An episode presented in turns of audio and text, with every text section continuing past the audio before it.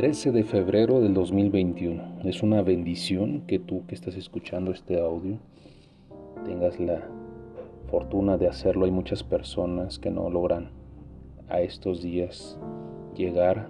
Tuvimos la fortuna de podernos levantar de nuestras camas. Hay que glorificar a Dios por esa bendición tan inmensa. Si eres una persona que aún no eres muy espiritual, te invito a que te acerques a al Creador porque en estos tiempos cada vez es más necesario hacerlo. Tu espíritu lo dice, tu espíritu se conmueve y te exige una cercanía con el Creador. El día de hoy en el Ministerio de León de Judá tenemos otro pequeño audio estudio para ti que sea de gran bendición para tu, para tu propósito este, todos tenemos un propósito en nuestras vidas, cada uno de nosotros tenemos una razón por la cual Dios ha decidido que tengamos existencia. Es necesario que descubramos cuál es el propósito que tiene Dios en nuestras vidas y lo llevemos a cabo. Necesitamos rendirnos a Dios, arrepentirnos de todo lo que hemos hecho y en su infinita misericordia va a acordarse de nosotros. Bien, Tú que estás escuchando no es ninguna casualidad. Dios quiere decirte algo y ha puesto y dispuesto en mi corazón eh, decirte estas palabras. Y como hemos dicho, los propósitos de Dios. Mire qué curioso, todos nos hemos preguntado alguna vez cuál es el propósito de mi vida, por qué Dios me permitió nacer, qué quiere Dios de mí. Este, vamos a descubrirlo cada ser humano tiene una misión específica, hasta tú que me estás escuchando, y, por lo general tenemos siete propósitos básicos. Hay bebés que nacen y, mueren en solo unas horas o minutos. Pues déjeme decirle que de acuerdo a la Biblia, nadie muere sin haber cumplido la misión que le correspondía. Incluso los bebés que solo minutos vivieron Moisés murió cuando ya había cumplido su propósito. Jesús, con su muerte en la cruz, cumplió su misión. No su propósito, su misión. Y como le decía, los propósitos son siete. Y vamos a la escritura, a el libro de Juan, capítulo 17. Juan, capítulo 17. En Juan, capítulo 17, Jesús ora por sus discípulos, bien. De, Jesús tenemos ejemplo, Él es a quien debemos seguir. Estoy utilizando términos que son amigables para que usted entienda y comprenda el mensaje y lo que Dios quiere decir hoy para usted. ¿A quién debemos imitar? Le pregunto. ¿Cuál es nuestra meta? Nuestra meta es llegar a estar a la altura de Él, del Mesías. Bueno, entonces los propósitos que Él logró alcanzar son los mismos que yo tengo que alcanzar. Vamos a descubrirlo. Los dos primeros propósitos están en el mismo versículo. Si usted eh, lee el versículo 4 del mismo capítulo de Juan, dice, yo te he glorificado en la tierra, he acabado la obra que me diste que hiciese. Amén. Yo te he glorificado en la tierra, he acabado la obra que me diste que hiciese. Nuestro primer propósito en la vida es yo te he glorificado, que nuestra vida glorifique a Dios, que todo lo que hagamos lo glorifique a Él. A ver, cuando todo lo que usted hace muestra la gloria de Dios o le da gloria a Dios, está demostrando al mismo tiempo que usted es un apartado de Dios y que Cristo es real en la vida de usted. Jesús en todo momento dio gloria al Padre. Entonces el primer propósito de nuestra vida es ese, glorificar a Dios, solo a Él. Y el segundo propósito es en relación a lo que decíamos de la misión. Número dos, he acabado la obra que me diste que hiciese. El segundo propósito de nuestra vida es terminar la obra que Dios nos da a cada quien. Cumplir nuestra misión. ¿Ok? Ya ve cómo empieza todo a interpretarse de una forma más sencilla el, por qué usted ha nacido y el por qué eh, tiene que usted seguir avanzando en, esa cosquilla espiritual que está sintiendo acerca de Dios. El versículo 6 que dice por ahí, dice, a los seguidores que me diste, que me diste, perdón, les he mostrado quién eres. Ellos eran tuyos y tú me los diste y han obedecido todo lo que les ordenaste. En otras versiones dice, les he manifestado tu nombre.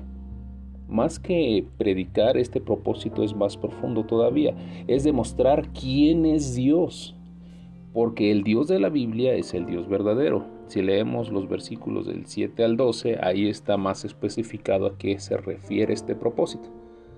Es dar a conocer más que nada eh, el prestigio de Dios, porque nuestro Dios es el Dios verdadero y no hay otro más que Él. Dice, ahora saben que tú me diste todo lo que tengo, porque les he dado el mensaje que me diste, y ellos lo han aceptado. Saben que tú me enviaste y lo han creído. Yo te ruego por ellos, no pido por la gente que no me acepta y que solo piensa en las cosas de este mundo. Más bien, pido por los seguidores que me diste y que son tuyos, todo lo que tengo es tuyo y todo lo que tú tienes es mío, y en todo lo todo esto se muestra lo grande y poderoso que soy, Padre celestial. Dentro de poco ya no estaré en el mundo, pues voy a donde tú estás, pero mis seguidores van a permanecer en este mundo, por eso te pido que los cuides y que uses el poder que me diste para que se mantengan unidos, como tú y yo lo estamos. Mientras yo estaba con ellos, los cuidé con el poder que me diste y ninguno dejó de confiar en mí. El único que nunca creyó en mí fue Judas, así se cumplió lo que decía la Biblia. Vea transmitir a los demás todo lo que es Dios, empezando por quién? Por el mayor obstáculo, el mayor muro que tú tienes el día de hoy, por la familia, por tu familia, enseñar a la gente a amar y confiar en Dios. Es un propósito muy profundo, es enseñar a amar a Dios, pero con elementos reales es, un propósito muy bello, complicado, de, que se requiere mucho valor. Este, tienes que analizarlo, ponerlo en práctica el día de hoy, no mañana, hoy. Vamos al siguiente propósito, si te parece bien, en el versículo 14 que nos dice, les he dado tu mensaje y por eso los de este mundo los odian, pues ellos ya no son como esa gente y tampoco yo soy así. Esto sí es predicar la palabra. Esto sí es predicar la palabra. Dígame, ¿por qué los líderes judíos aceptaban que Pablo hablara en las sinagogas? Recuerde que los líderes judíos estaban ciegos a esa verdad, pero había algo que haría Pablo que le abría, le abría las puertas. Algo hacía Pablo que le abría las puertas en las sinagogas. Pablo ya tenía un prestigio y él estaba, como dice la escritura, a los pies de su maestro Gamaliel y Gamaliel traía el prestigio de su maestro Gilel, que estoy hablando un poco más de lo que era la religión de Pablo judía y el contexto histórico en el que estaba sucediendo esto. Pablo era un rabino conocido, traía un prestigio que le antecedía. Cuando decimos en el nombre de Dios o en el nombre de Jesús, como usted lo, por la sangre de Cristo, no es la palabra en sí la que causa el efecto, porque Jesús ni siquiera es el nombre del verdadero del Mesías, es el, nombre con el que nos enseñaron que este, dirigirnos al Mesías aquí este, en, en, nuestro país natal. Usted puede ser de Latinoamérica o de otro país y recibió Jesús, este, pero no necesariamente eso quiere decir que sea el nombre verdadero del Mesías. Recuerde que una de las reglas más importantes de traducción es respetar los nombres propios. En este caso no sucedió. Pero bueno, para eso estamos, para seguir estudiando y seguir analizando la verdad. Hay mucha gente que se llama Jesús y no tienen poder ni para darle órdenes a su esposa. Cuando invocamos el nombre, estamos invocando o haciendo referencia al prestigio saben que sus familias en algunos lugares son de buen nombre o cuidan del nombre de la familia. O sea, no sé si usted en, la zona en la que esté hay una familia de abolengo, una familia muy importante y ese apellido trasciende. ¿Por qué? Porque tiene un prestigio. Espero y me haya comprendido. Dicen el buen nombre de su familia, se refieren al prestigio de esa familia. Cuando el tercer propósito dice yo te he presentado, se refiere a que antes de predicar ha demostrado el buen nombre de Dios. Cuidar el buen nombre de Dios, darlo a conocer, es demostrarlo. No solo eso, demostrar el prestigio de Dios. Mire, ¿cómo se presenta Dios con su pueblo? ¿Cómo se presenta Dios a sí mismo? Yo soy el Señor, tu Dios, que te saco de la esclavitud con mano fuerte y poderosa. ¿Quién es el Dios que predicas?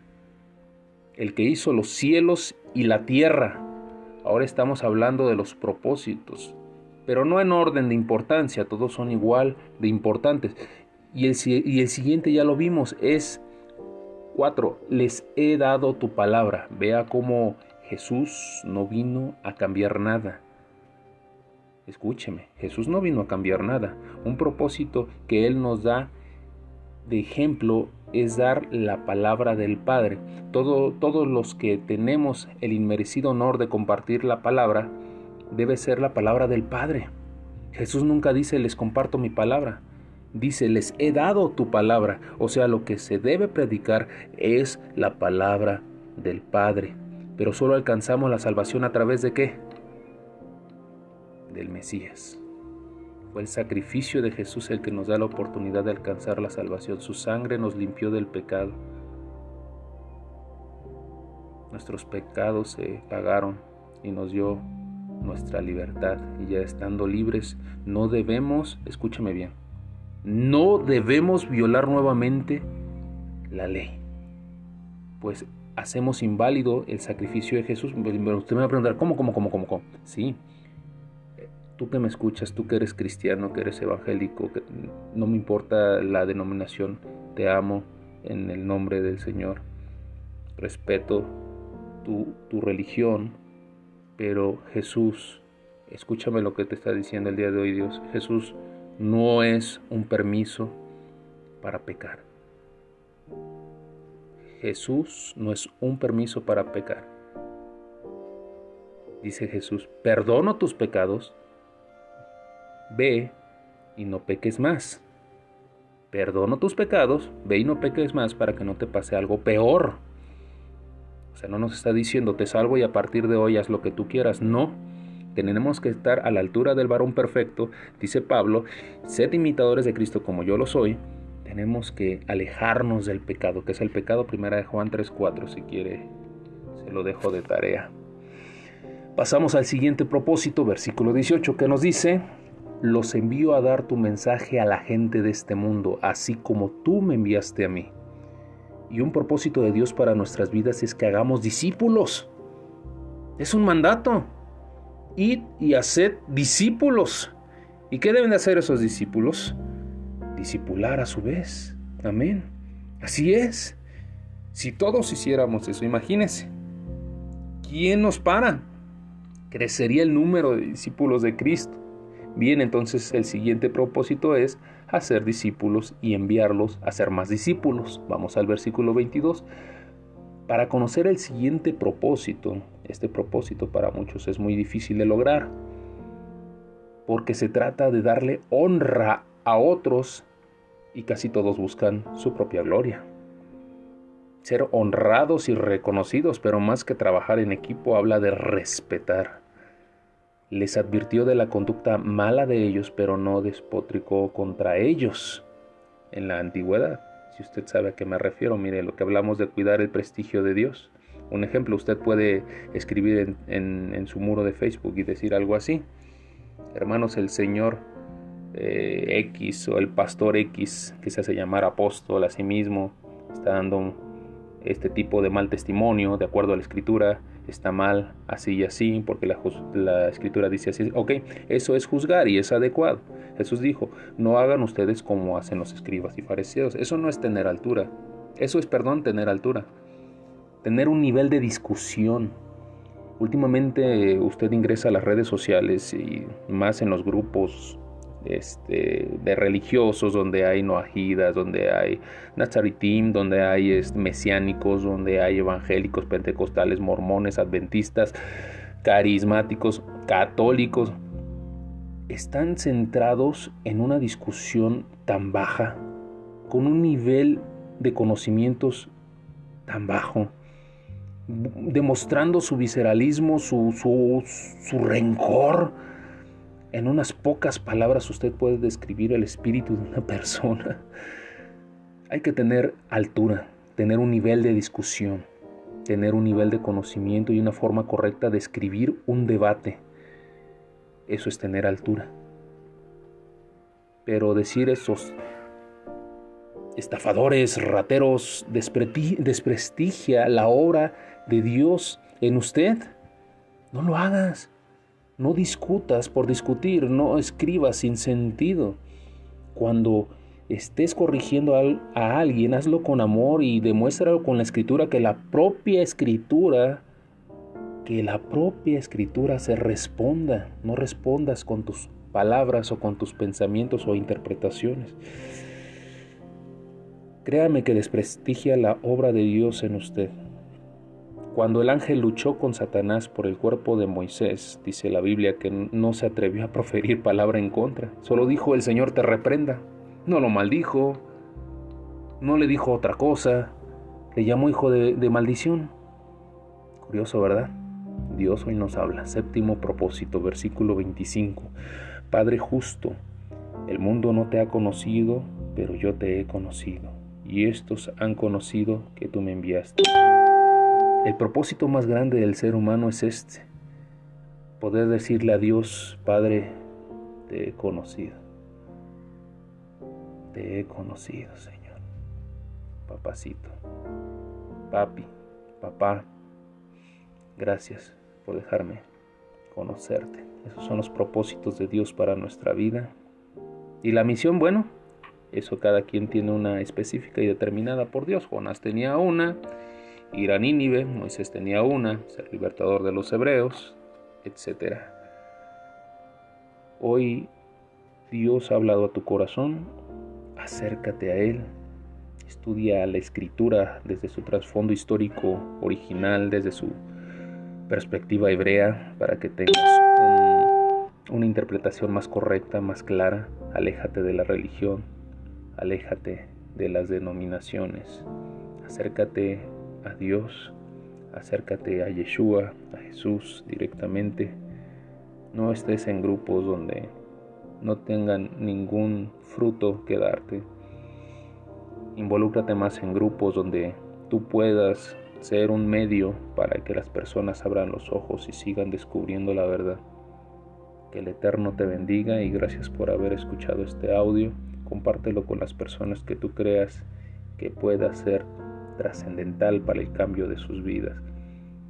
Dios te bendiga y gracias.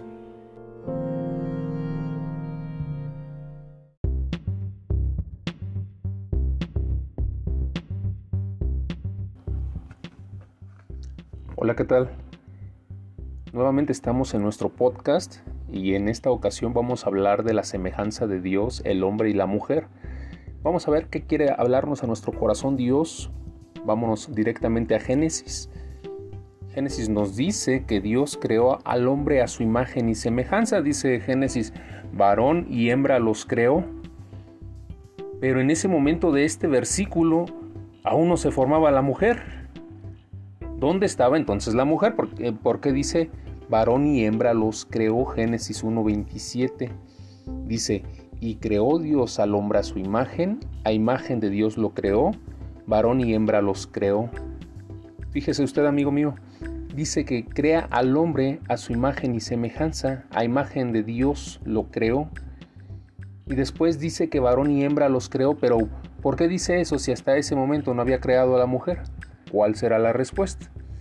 Dice que en ese momento Dios crea al hombre a su imagen y semejanza, varón y hembra los creó. ¿Dónde estaba la mujer?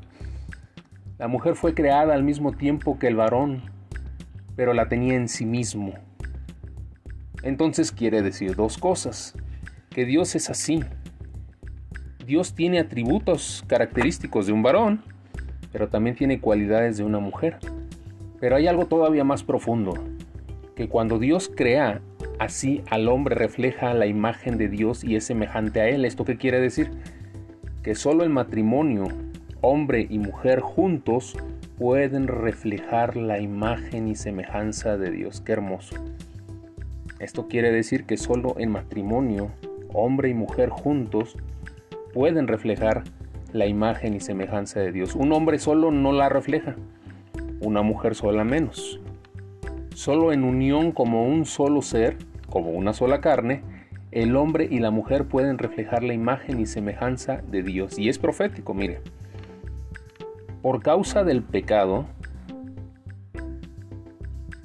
este, Adán y Eva son desterrados.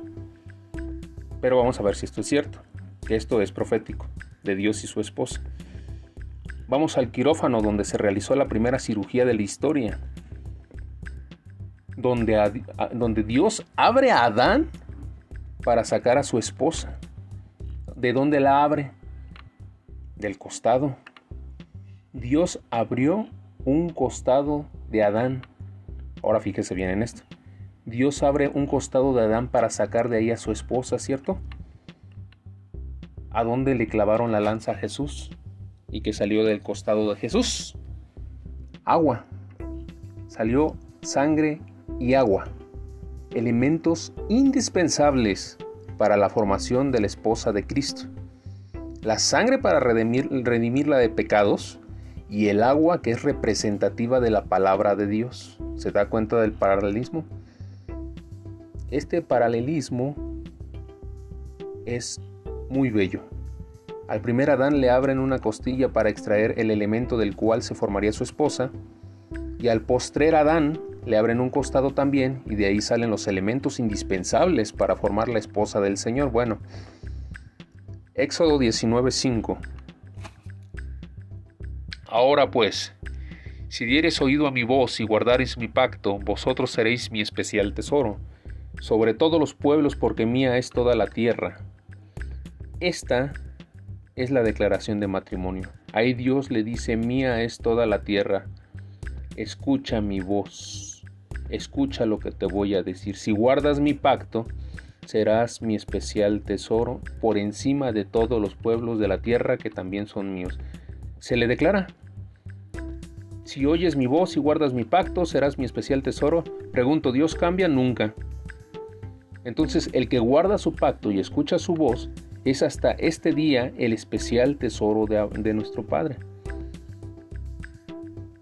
Es una enseñanza tan bella que tenía la intención de compartírsela. Me dio un gusto haber grabado este audio y espero, amigo oyente, amiga oyente, que si tú eres casada o eres casado, valores a tu esposo o a tu esposa, porque juntos, unidos, guardan la imagen y semejanza de Dios. Dios te bendiga. Muy buenas tardes.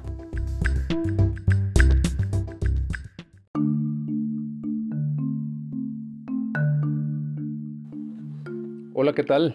Un nuevo podcast, súper rapidísimo, una enseñanza muy profunda, creo que es la primera enseñanza de la escritura, es la que tenemos que tener mucha precaución porque son detalles que muchas personas y te puedo apostar que tú lo has dejado pasar por alto.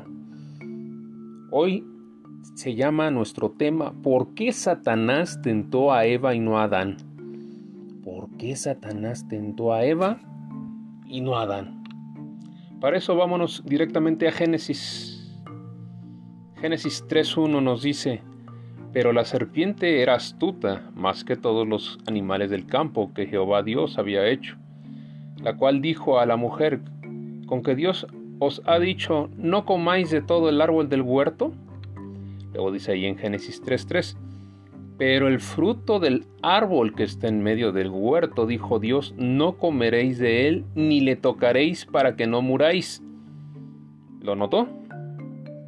¿Lo notó? Vamos a leerlos nuevamente, mire. Génesis 3.1. Pero la serpiente era astuta más que todos los animales del campo que Jehová Dios había hecho, la cual dijo a la mujer, con que Dios ha dicho no comáis de todo el árbol del huerto. En Génesis 3.3, en Génesis 3.3, Eva le contesta a la serpiente. aquí son palabras de Eva, pero del fruto del árbol que está en medio del huerto, dijo Dios, no comeréis de él, ni le tocaréis para que no muráis.